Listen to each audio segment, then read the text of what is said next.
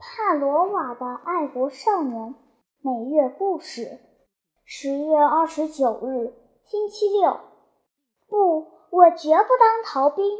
要是老师每天给我们讲一个像今天上午讲的故事，我乐意到学校去。老师说，他以后每月给我们讲一个故事，并让我们记下来。这是关于一个孩子的美好真实的故事。这个故事题目为。帕罗瓦的爱国少年，下面就是这个故事的更改。一艘法国轮船从西班牙巴塞罗那港口起航，驶向热那利亚。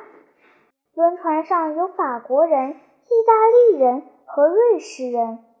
在这些人中，有个衣着破旧的十一岁男孩，他像一只野兽似的。离群所居，仇恨地扫视着人们。他之所以用敌意的目光注视着每一个人，是有道理的。两年前，他的爸爸妈妈——帕罗瓦郊区的农民，将他卖给一个街头卖艺的班主。班主经常打骂他，还不给他吃饱，只是逼他拼命训练。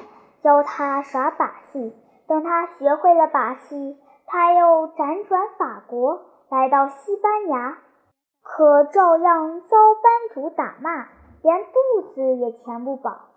到了巴塞罗那，他陷入更加可怜的困境，再也忍受不了挨打和饥饿，从班主那里逃走，来到意大利领事馆，请求保护。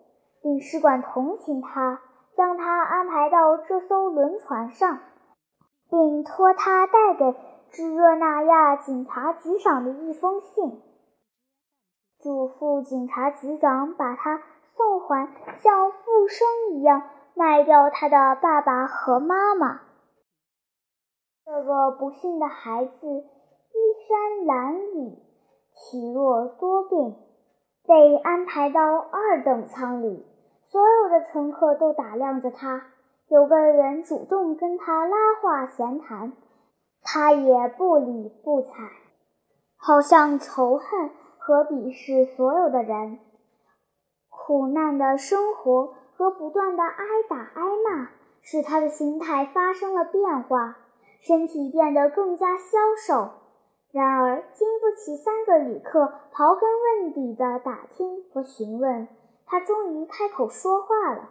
他只能用几句威尼托方言、西班牙语和法语三种不熟练的混合语言讲述自己的身世。这三位旅客并不是意大利人，然而他们能听懂他讲话的意思。大概是出于怜悯，或者是酒后太兴奋的缘故，他们给了他一些铜币。为了从他嘴里知道更多的事情，三位旅客不断地刺激他，拿他逗乐。这时候，有三位太太进入二等舱，还塞给他几枚银币，有意显示一下自己是如何的仁慈大方。他们大喊大叫道：“喏，把这些拿去！”故意把钱币叮叮当当地掷到桌子上。少年一边把收下的钱塞进衣袋里，一边细声细气地道谢。他的举止难免还有些粗鲁，但双眼第一次闪出喜悦的光芒，脸上第一次露出笑容。他爬上自己的卧铺，放下床幔，躺下来，默默地沉思着今后的事情。要知道，他已经忍饥挨饿两年了，用这些钱。可以在船上买上几样好吃的东西。两年来，他的衣服已破烂不堪。到了热那亚，他该买件长长的上衣了。他还应该带回家一些钱，好叫父母和稍微仁慈的母亲高兴高兴。假如他两手空空回家，肯定会被父母拒之门外。这些钱对他来说。简直是一笔小小的财产，他在床幔后面美滋滋地憧憬着美好时刻的到来。那三个旅客围着一张桌子高谈阔论着。三个旅客一边开怀痛饮，一边喋喋不休地谈论着旅途中的所见所闻和到过的国家。最后的话题转到了意大利，一个抱怨意大利的旅馆一无是处，另一个对意大利的火车大发牢骚。他们的情绪一个比一个激昂。说什么意大利的方方面面都是糟糕透顶。一个说他宁愿到拉普兰去旅游，另一个说意大利除了骗子和强盗什么也没有。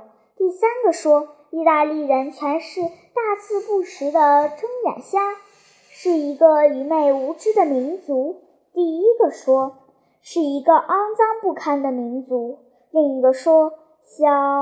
第三个慷慨激昂，正要说小偷时，话还没有说出口，顷刻间，铜币和半个里拉的钱币像可怕的冰雹一样倾泻下来，砸在他们的头上和肩上，又叮叮当啷的掉在桌子上和地板上。三个人勃然大怒，猛地站起来，抬头向上观望。这时，又有一大把硬币砸在他们的脸上。拿回你们的臭钱去！男孩从床幔后伸出脑袋，以蔑视的口吻说：“谁辱骂我的祖国，我就不接受他的钱。”